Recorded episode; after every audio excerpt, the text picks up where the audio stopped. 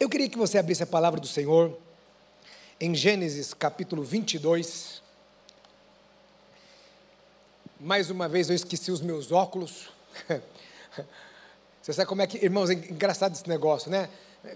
Eu não precisava usar óculos, né? E comecei a usar óculos, né? Mas não era muito assim que precisava, né? Então, só algumas letras menorzinhas, né? Colocava óculos, tal, não sei o quê, né? Eu estou achando que esse negócio é igual, igual às vezes o avião quando vai pousando, né? Parece que às vezes ele dá uma, uma, uma mais rápida assim, né? Parece que deu uma, mais, uma, uma descida mais rápida, irmão, né? E agora, ah, às vezes fica um pouco mais difícil de ler aqui, né? Mas eu vou, eu vou tentar aqui. Na verdade, eu acho que eu vou abrir no celular, que vai ficar mais fácil, né? Não vou arriscar, não. Senão eu vou ficar aqui é, caçando palavras, né? No texto e, e, não vai ficar nada, nada bem com vocês, né? Então vamos é, ler Gênesis capítulo 22. Gênesis capítulo 22. A partir do primeiro verso, diz assim: Depois destas coisas, pôs Deus Abraão à prova e lhe disse: Abraão, este lhe respondeu: Eis-me aqui. Acrescentou Deus: Toma o teu filho, teu único filho, Isaque, a quem amas, e vai-te à terra de Moriá. Oferece-o ali em holocausto, sobre um dos montes, que eu te mostrarei. Levantou-se, pois, Abraão de madrugada, e, tendo preparado o seu jumento, tomou consigo dois dos seus servos e a Isaque, seu filho, rachou lenha para o holocausto e foi para o lugar que Deus lhe havia indicado. Ao terceiro dia, erguendo Abraão os olhos, viu o lugar de longe. Então disse a seus servos: Esperai aqui com o jumento, eu e o rapaz iremos até lá e, havendo adorado, voltaremos para junto de vós. Tomou Abraão a lenha do holocausto e a colocou sobre Isaque, seu filho, e, e é, seu filho, ele, porém, levava nas mãos o fogo e o cutelo. Assim caminhavam ambos juntos. Quando Isaque disse a Abraão, seu pai, Meu pai, respondeu Abraão, eis-me aqui meu filho. Perguntou-lhe Isaac: Eis o fogo e a lenha, mas onde está o cordeiro para o holocausto? Respondeu Abraão: Deus proverá para si, meu filho, o cordeiro para o holocausto.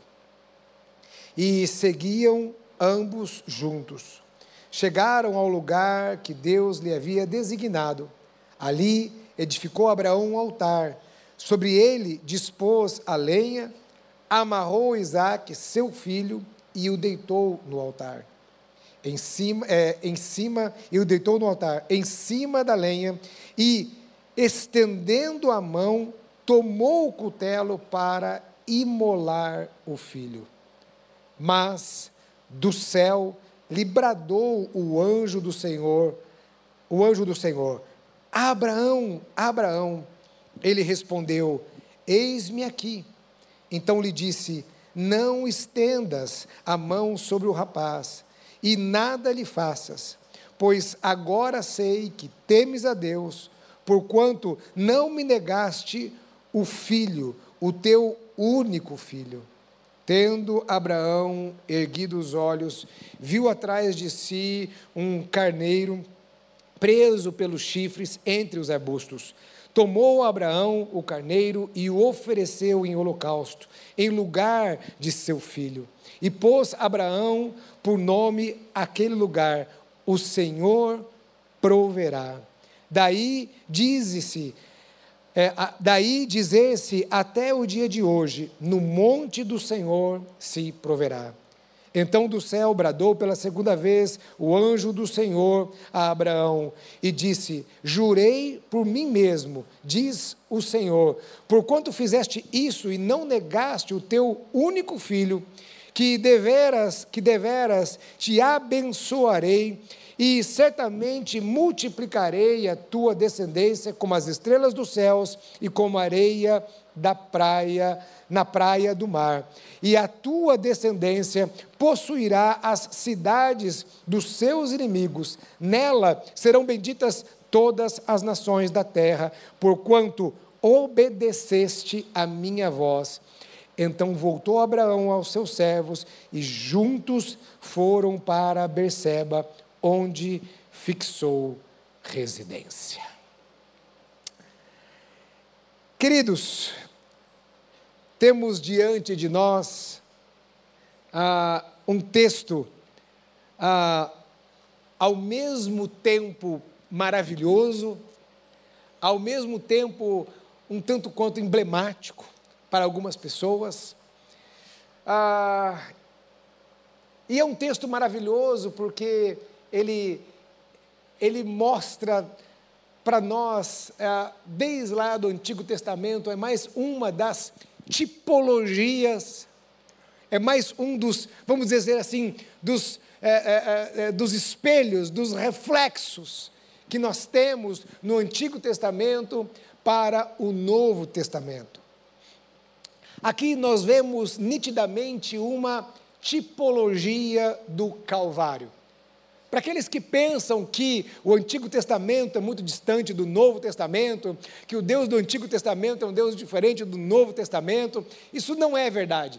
Quando olhamos para a Bíblia como um todo, nós olhamos e percebemos, observamos o quanto a Bíblia se completa. E aqui nós temos, ah, sempre vemos no Antigo Testamento ah, falas, vislumbres, é, é, é, analogias, ah, tipologias que apontam, que mostram lá para o Novo Testamento, para o sacrifício de Jesus na cruz do Calvário.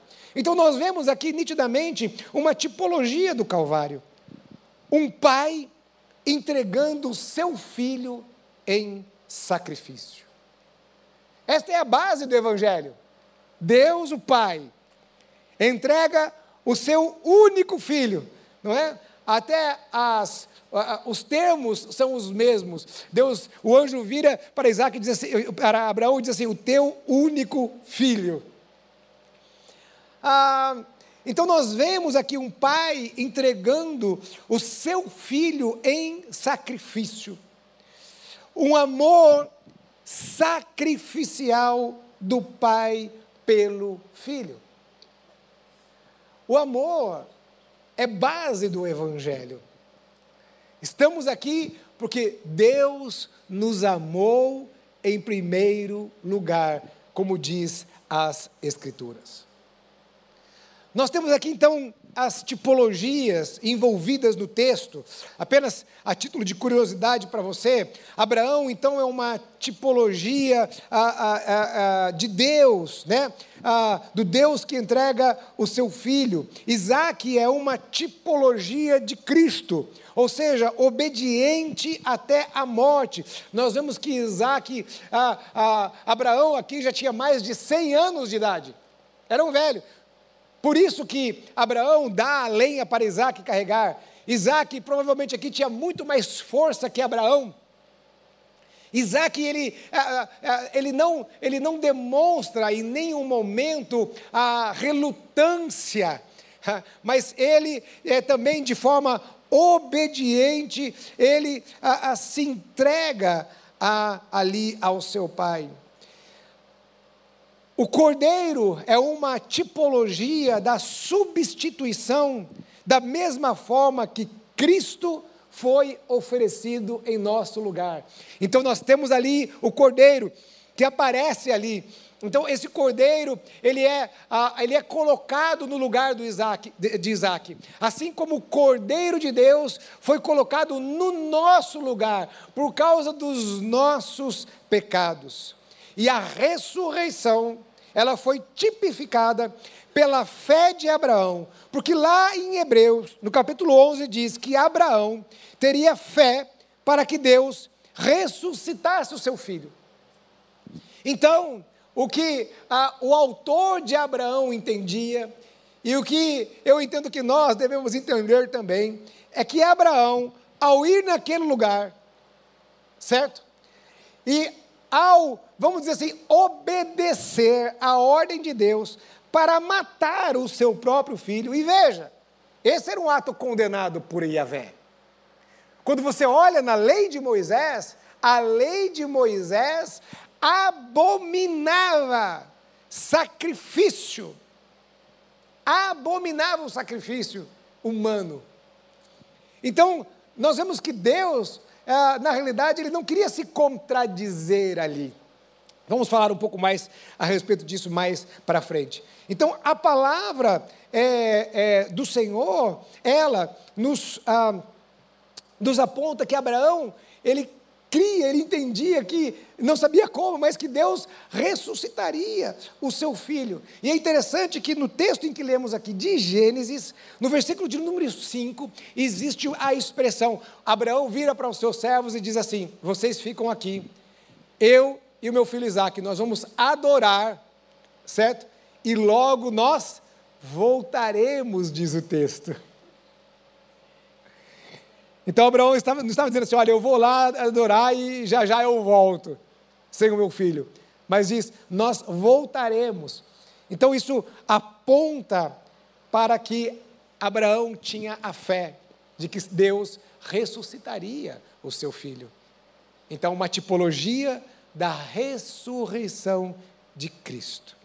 E aí tem outras coisas também que são simbologias, os três dias de caminhada até o Monte de Moriá, com os três dias ah, de Jesus ah, ah, no túmulo, o fato de Isaac ter carregado a lenha, assim como Jesus carregou o madeiro, né? Ainda existem outras coisas que aí os, os intérpretes né, e os estudiosos colocam a respeito do texto. Aí você olha para mim agora e pergunta assim: Pastor, mas nesses dias eu fiquei sabendo que a nossa temática está lá em João capítulo 15. E que hoje especificamente, ah, você não tem aqui, mas hoje especificamente, neste domingo, ah, ah, ah os pastores estarão pregando baseados em João capítulo 15, dos versículos de número 9 a 11. E eu quero fazer aqui um paralelo de João 15 com esta história de uh, Abraão. Porque o tema de hoje é permanecer e obedecer. Esta é a temática de hoje: permanecer e obedecer. E em João capítulo 11, o que nós vemos? O que nós vemos em João capítulo 11? João capítulo 11, não, desculpa, João capítulo 15, no versículo 9. É, diz assim a palavra do Senhor: olha só. Como o Pai me amou, também eu amei vocês. Como o Pai me amou, também eu amei vocês. Então nós vemos o seguinte: que nós temos aqui, ah, nós vemos que Jesus, certo? Mostra que Jesus, ele derrama sobre nós o mesmo amor que ele recebeu do Pai. Então ele diz: Como o Pai me amou, também eu amei vocês.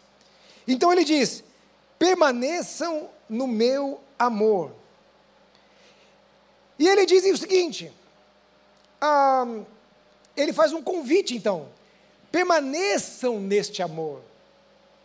Essa palavra permanecer, existe aqui alguns algumas, é, é, é, sentidos, e a palavra permanecer, ela pode ter referência de lugar, tempo, ah, ou, e ou estado, condição. Ah, então ela pode dar uma conotação de morada. Então Jesus está dizendo o seguinte: olha, façam morada no meu amor permaneçam no meu amor. Então, ele faz um convite: permaneçam no meu amor. Ah, e o texto segue diz o seguinte: se vocês guardarem os meus mandamentos, permanecerão no meu amor. Então Jesus está dizendo o seguinte: existe uma chave para permanecermos no amor de Deus. Existe uma chave para que venhamos permanecer no amor dele. E essa chave é a obediência.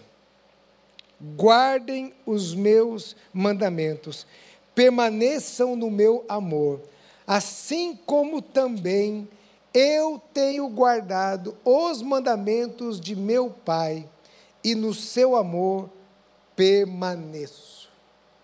E aí ele encerra dizendo assim: Tenho-lhes dito essas coisas, para que a minha alegria seja em vocês, para que a minha alegria esteja em vocês e a minha alegria seja completa. Então, ele termina mostrando os frutos daquele que permanece, que é a alegria, gozo, satisfação.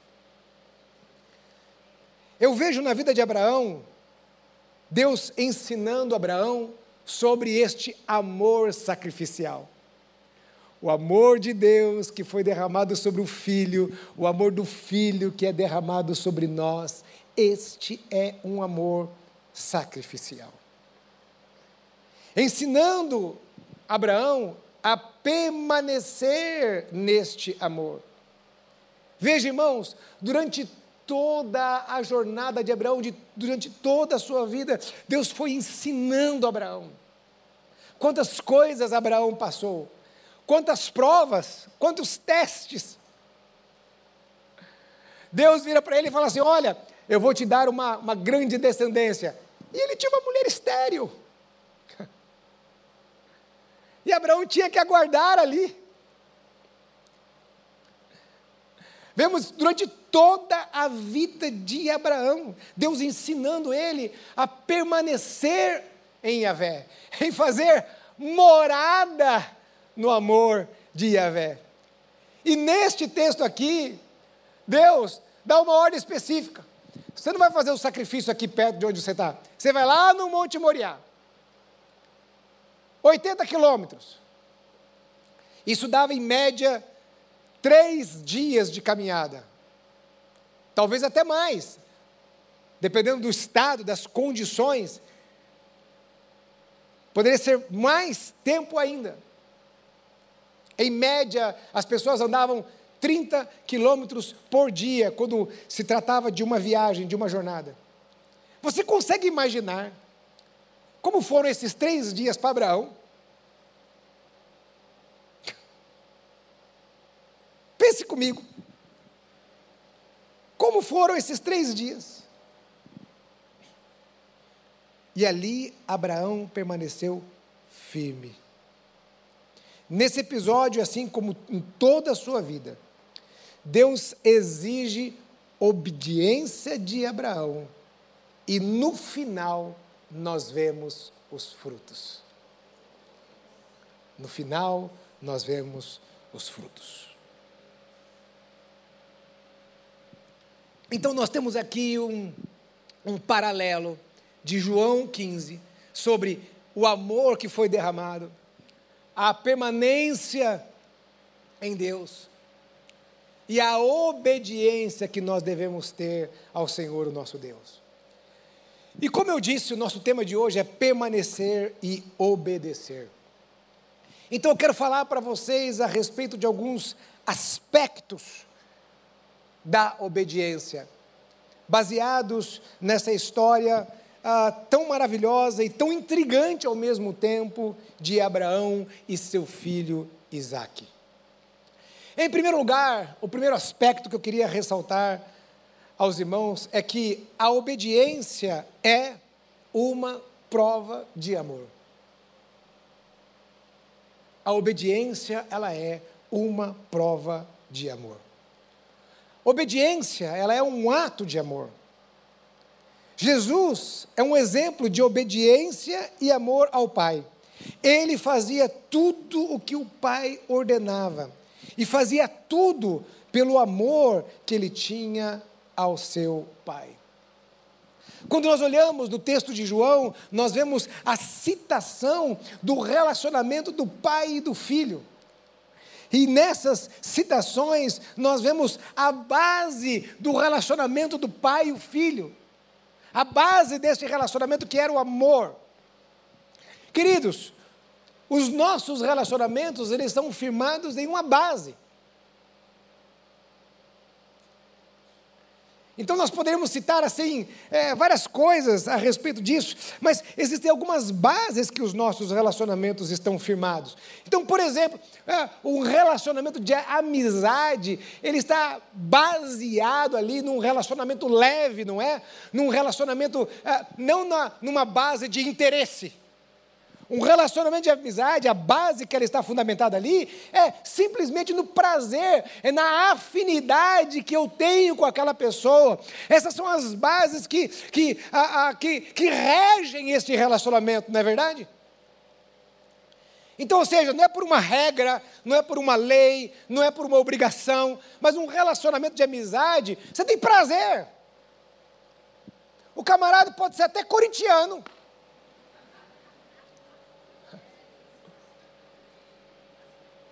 Que para mim é um defeito muito grave. Né? E mesmo assim, ele tem um relacionamento de amizade.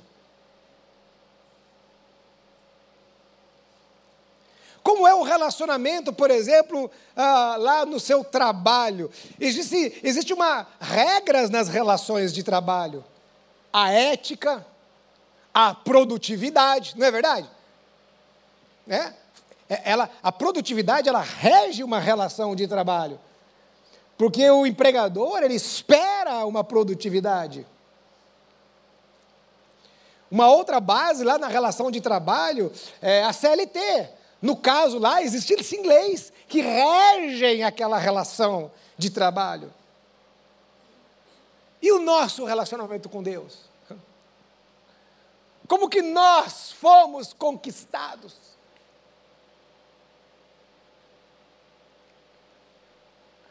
A grande base que rege o nosso relacionamento com Deus é o amor. Não é o medo, não é a religiosidade, não é o interesse por Deus, mas é o amor que temos em relação ao nosso Deus. Veja, em João, vemos que Jesus nos ama com o mesmo amor do Pai.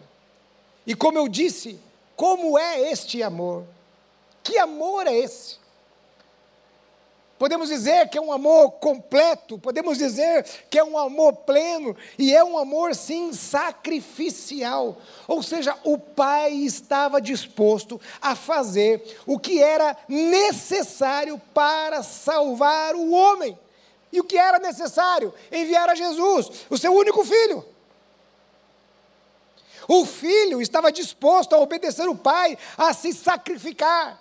E não pense que Jesus foi assim, ah, que legal, isso não custa nada para mim, eu vou lá morrer na cruz do Calvário. Não, a palavra do Senhor diz que quando os pecados da humanidade foram por ele, ele disse assim: Pai, se possível, passa-te de mim este cálice.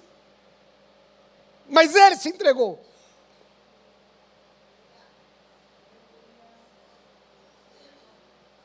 É um amor sacrificial. Fomos alcançados por esse amor.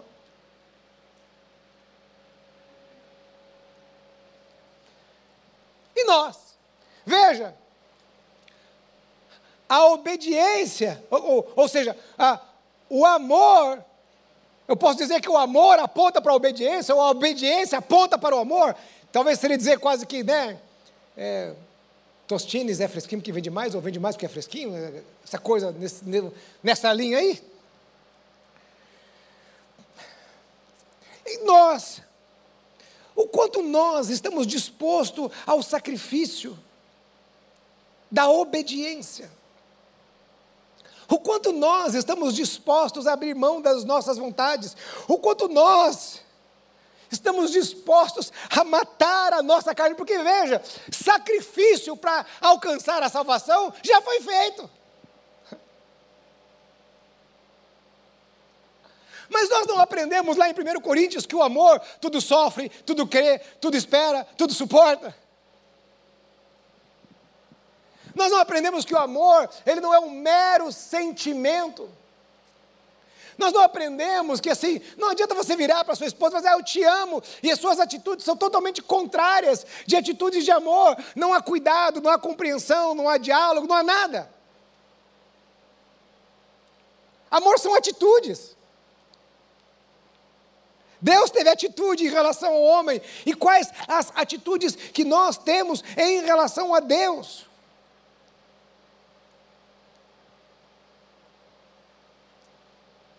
Então Deus vem e Ele nos, nos dá determinados mandamentos. E por que motivo Ele nos dá esses mandamentos? Para que nós venhamos obedecê-lo. Os mandamentos que Ele dá aos seus filhos é, é, é por amor. Porque, porque um pai dá determinados mandamentos ou ordens aos seus filhos? Um pai que não se importa com os seus filhos, ele não dá mandamentos aos seus filhos, ele não dá regra para os seus filhos, ele deixa os seus filhos do jeito que eles quiserem.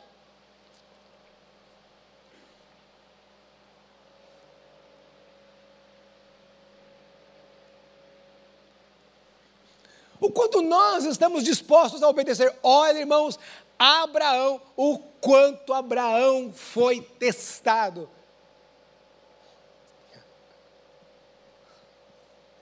Quantas e quantas situações. Porque Deus estava ensinando a Abraão a respeito deste amor sacrificial. Que Deus não queria apenas as palavras de Abraão, mas que Deus queria algo mais.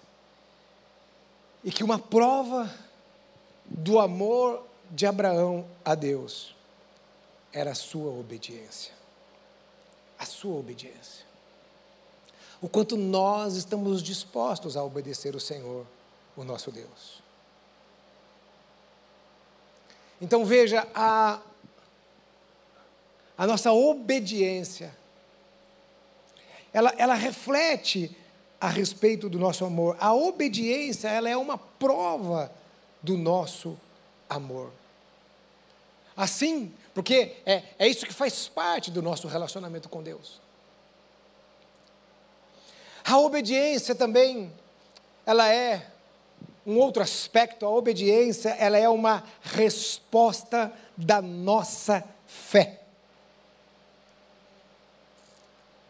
É uma resposta da nossa fé. Irmãos, se a obediência é um elemento chave para permanecermos nele, a obediência só é possível através da fé. Só é possível permanecermos nele por fé. Nós nos achegamos a Deus pela fé, ou seja, nós cremos que Cristo morreu na cruz do Calvário. A nossa salvação é pela fé. Sem fé é impossível agradar a Deus. Então, sem fé, não existe relacionamento com Deus. Agora, olha para essa história aqui. Você consegue imaginar o tamanho da fé necessária aqui nesse episódio? Abraão obedeceu prontamente. Abraão não ficou pedindo explicações. Talvez ele tenha aprendido alguma coisa com a história de Agar, que era até, né, que tinha acontecido alguns anos antes. Talvez aquela situação tenha feito com que ele, né, ficasse mais esperto. Mas veja, Deus vira para Abraão e diz assim: Olha, você vai lá e você vai, vai sacrificar o seu filho. E Abraão prontamente obedece. E Abraão, ele não pede nenhuma explicação a Deus. Como seria se nós estivéssemos no lugar de Abraão?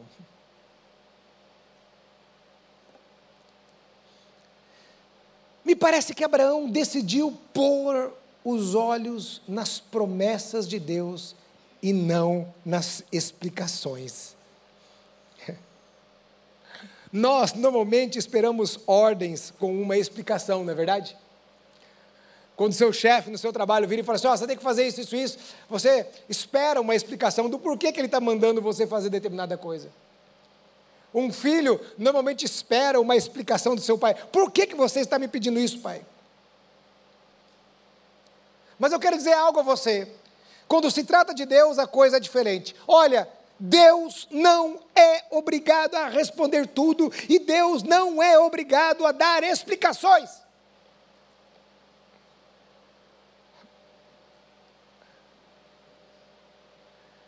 Talvez lá no seu trabalho você vire para o seu, seu chefe você diz assim: Não, eu tenho o direito de saber por que, que eu tenho que fazer isso aqui.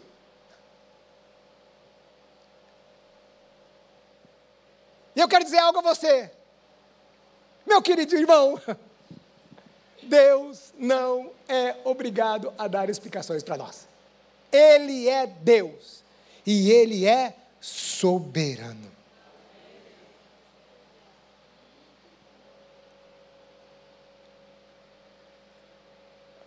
Irmão, que explicação tinha para isso aqui?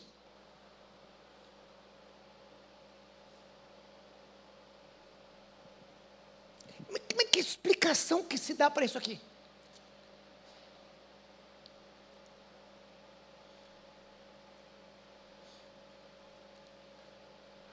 Uma vez, numa fala do pastor Jonas, ele falando em relação aos filhos, ele falou assim: ó, tem hora que você chega para os filhos e você fala assim, obedece e pronto. Por mais que você tente explicar alguma coisa, ele não vai entender.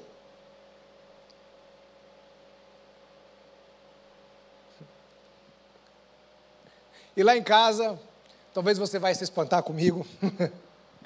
eu sei que eu sou um cara meio esquisito, né? Mas lá em casa, uma vez já vi, para meus filhos e falei assim: Olha, aqui nessa casa eu sou um ditador.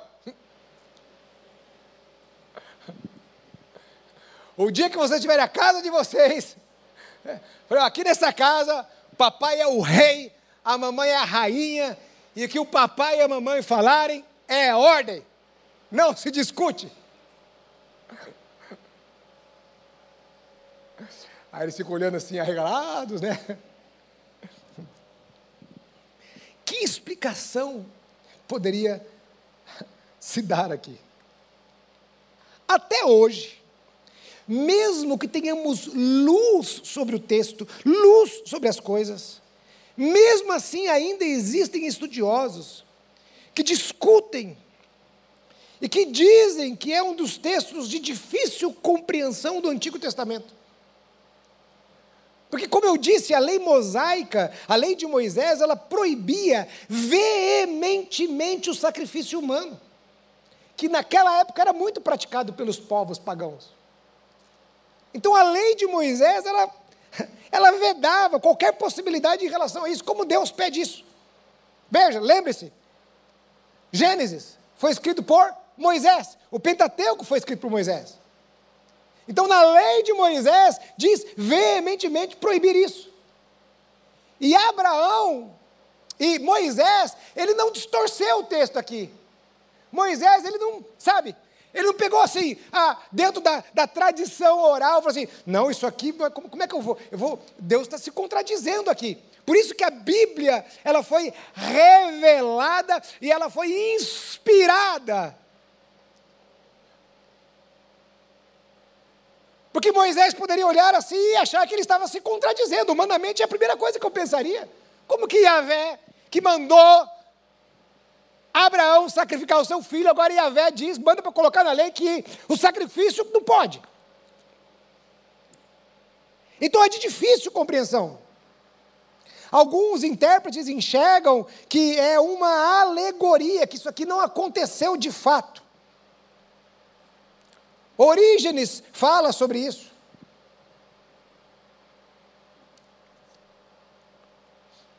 Porque não entra no pensamento de alguns desses intérpretes que Deus poderia ter pedido um sacrifício humano.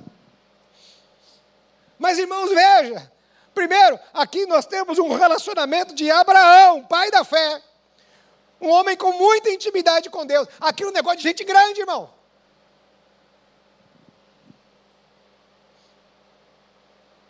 O que aconteceu aqui não está no âmbito natural, mas sim no âmbito espiritual. Não está no âmbito racional, mas está no âmbito da fé. E quero dizer a você: nós podemos explicar tudo a respeito da nossa fé, mas não adianta só explicá-la, é necessário vivenciá-la. A fé é necessário vivenciá-la. Você pode vir na igreja, ouvir o Evangelho, se convencer do Evangelho e não crer verdadeiramente no Evangelho. A fé precisa ser vivenciada.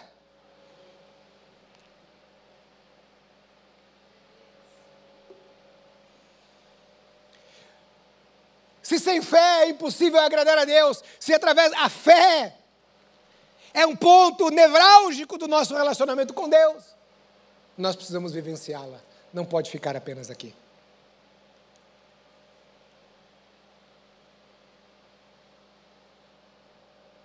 Nós queremos muitas vezes entender as adversidades que nós estamos passando, mas nós nos esquecemos de que nossa fé, ela é estimulada pelas adversidades.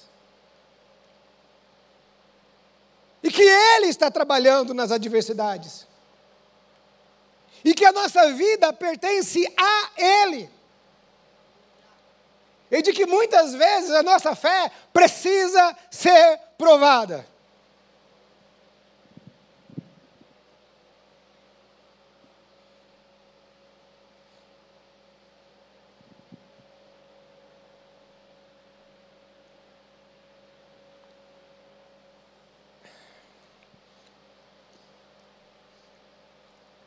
E aí então, expondo tudo isso, eu pergunto a você: por que não confiar neste Deus?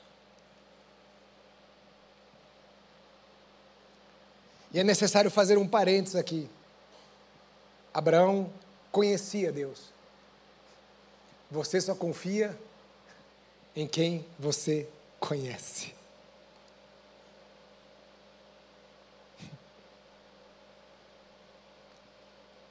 Você não confia no estranho. Você só confia em quem você conhece. Abraão conhecia Deus, ele podia confiar em Deus. Imagine o quanto foi difícil chegar até onde ele chegou. Imagine o tamanho da confiança de Abraão em Deus. Porque era um pedido que trazia muitos desafios parecia que contrari, contra, iria contrariar a própria promessa, porque como que ele ia matar o filho da promessa? Parecia uma ordem absurda por causa do amor do, do seu do amor de Abraão pelo seu filho, como Deus pediria algo tão absurdo assim?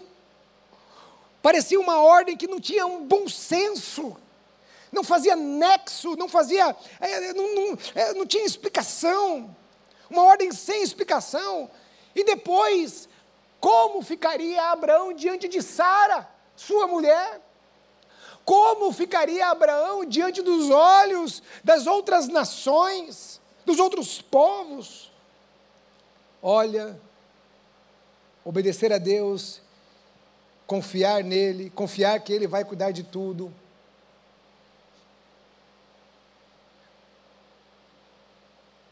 Tem que ter muito peito.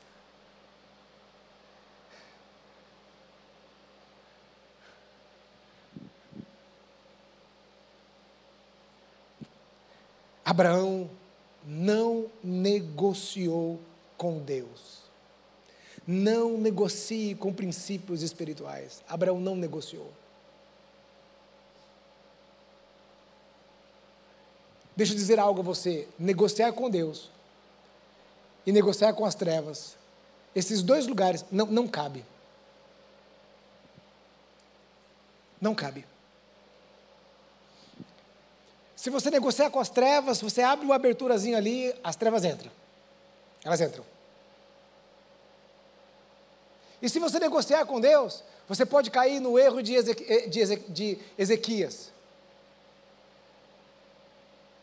Deus falou: Ezequias, você vai morrer, acabou o seu tempo. Ele, não, me dá mais 15 anos. Ele deu aquela negociada com Deus ali. E Deus falou assim: tá bom, você quer? Então vai. Esse é o desejo do seu coração? Vou te dar mais 15 anos. Os piores 15 anos da vida dele. Então veja.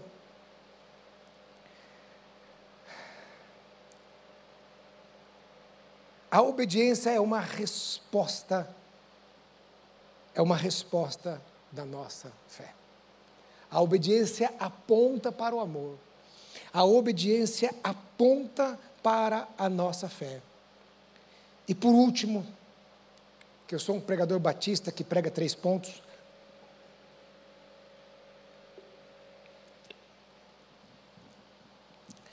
A obediência revela quem é nosso Deus. a obediência revela quem é o nosso Deus. Aquele pedido aparentemente absurdo, na realidade fazia sentido. Imagina, irmãos, o que significava Isaac para Abraão. Em primeiro lugar, é, Isaac era um, um milagre. Isaac era um milagre.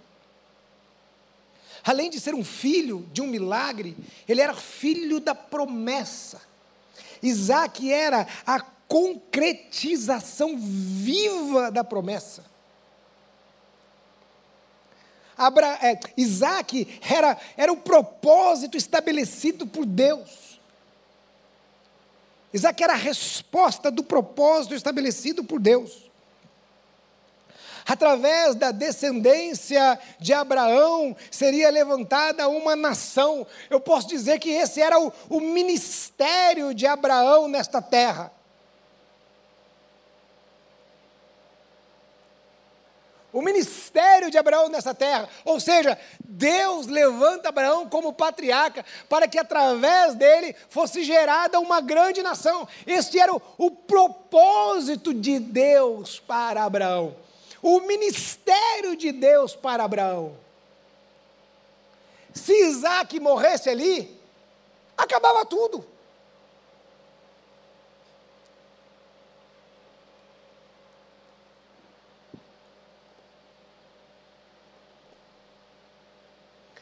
E quando nós pensamos nos povos daquela época, a importância que se tinha de geração a geração. Ah, havia uma importância muito grande de o, o homem, ele deixava um legado através da sua descendência. Você já deve ter percebido isso aí nos, nos filmes que você assiste é, de filmes antigos.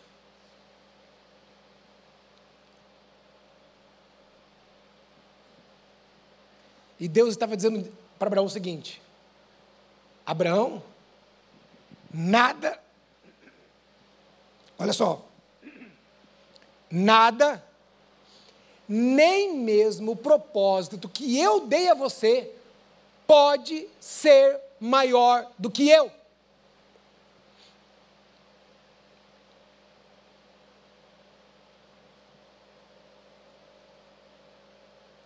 Porque Deus dá muitas coisas a nós e essas coisas muitas vezes se tornam mais importantes que o próprio Deus.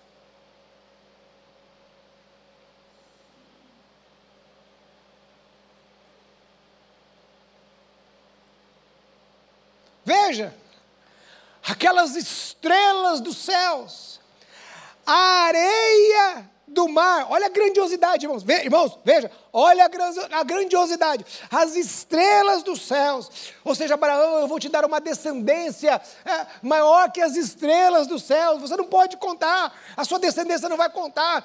É, é maior que as areias do mar. Aí Deus olha para Abraão e disse assim: Deixa eu ver se eu sou mais importante do que eu tenho feito na sua vida.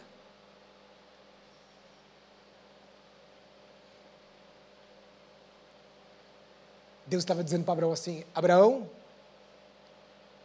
você não tem outro Deus. Não pode existir um outro Deus na sua vida.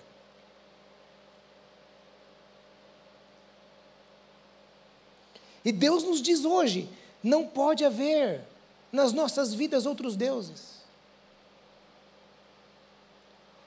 O ministério não pode ser um Deus.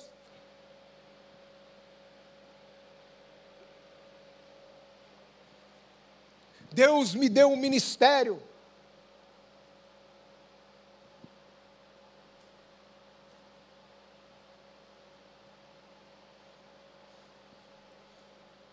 Não pode ser um Deus. Deus deu um ministério. E para quantos o ministério se tornou um Deus? As minhas conquistas profissionais e financeiras não podem ser um Deus.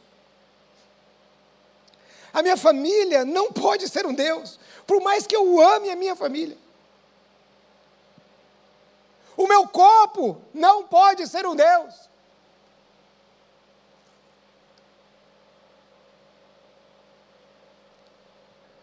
Nesta geração da academia, e glória a Deus, a academia é importante e tal, mas, oh, irmão, pelo amor de Deus,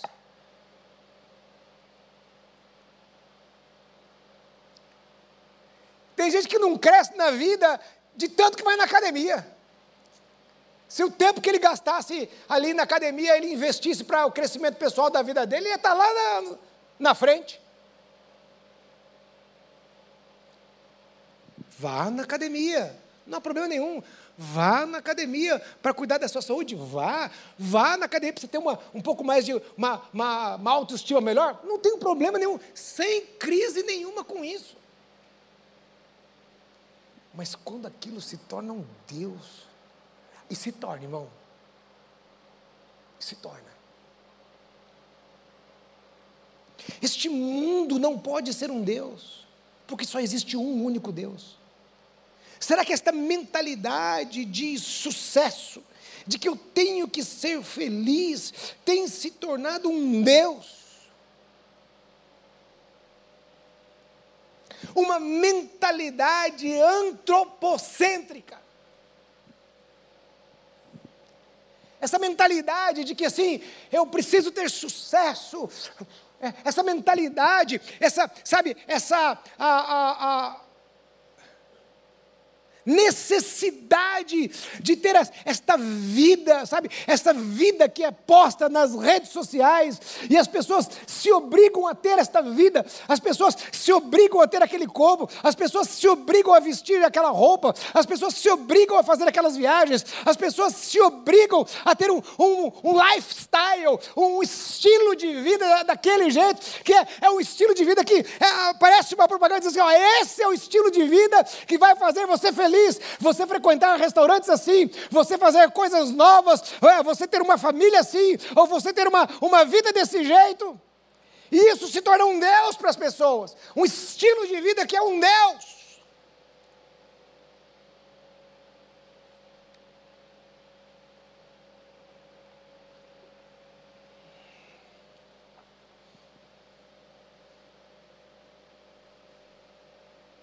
Eu não sei se você nota isso, mas eu noto isso nessa geração.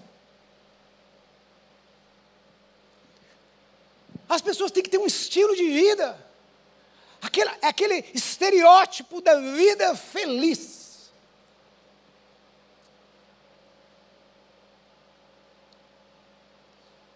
E aquilo não é nada.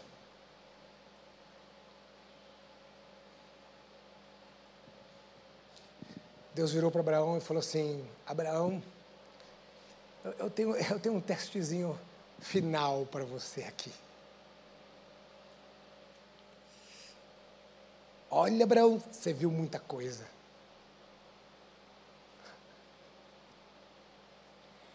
E agora eu vou. De uma certa forma, era mais ou menos assim. Tudo que eu construí na sua vida, tudo que eu fiz em você,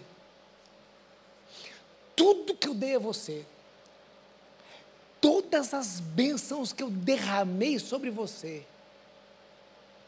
eu vou tirar de você.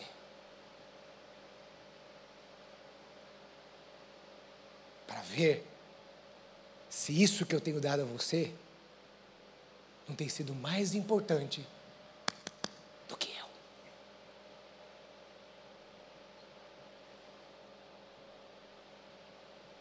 Você já imaginou, irmãos?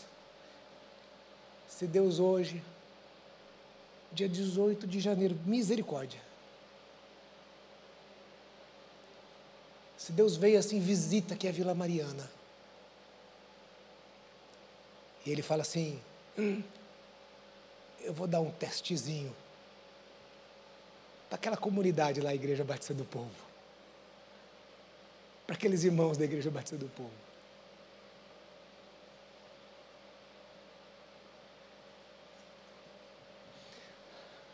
A obediência de Abraão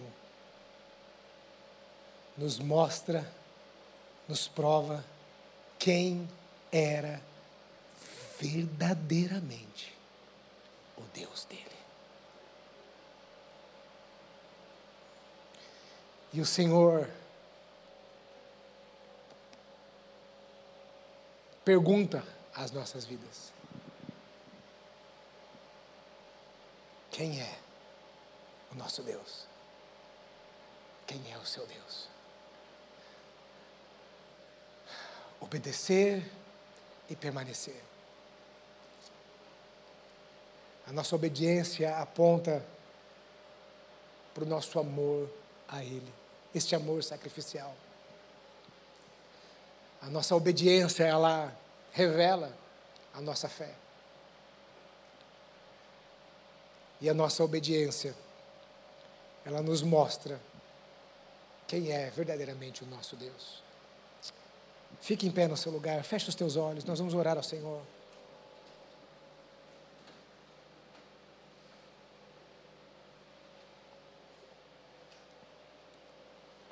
Feche os teus olhos.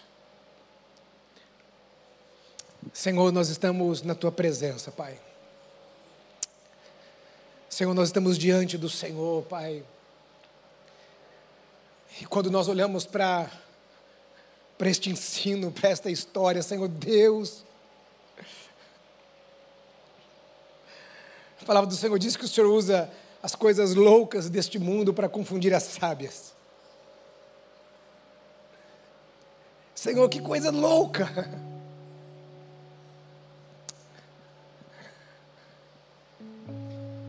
Deus fica imaginando o coração de Abraão ali, Senhor Deus, com seu filho. Uma decisão tão difícil, Senhor. Mas Abraão, ele, ele decidiu, ele escolheu o caminho da obediência, Senhor. Independente de qualquer coisa, ele escolheu o caminho da obediência, Pai. E nós pedimos ao Senhor, nos ajuda, Senhor. Nos ensina-nos a trilharmos este caminho, Senhor. Para agradarmos o teu coração, para sermos filhos, Senhor Deus, ao Pai amado, que verdadeiramente tem este relacionamento de amor, de confiança. Este relacionamento, Senhor Deus, de que o Senhor é o nosso único Deus, Pai. Senhor, nós louvamos o teu nome, nós bendizemos o teu nome, Senhor. Pai, que nós nestes dias venhamos aprender a obedecer ao Senhor e a estarmos no centro da tua vontade. Que o teu nome, Senhor, seja no nosso meio honrado e glorificado, em nome de Jesus. Amém. Amém. Amém. Amém. Aleluia. Amém, meu querido. Pode aplaudir o Senhor. Que este ensino e que esta palavra continue falando no seu coração, que você continue meditando naquilo que o Senhor tem dado às nossas vidas. Deus te abençoe, vá na paz do Senhor, que a graça do Senhor esteja sobre você. Deus te abençoe.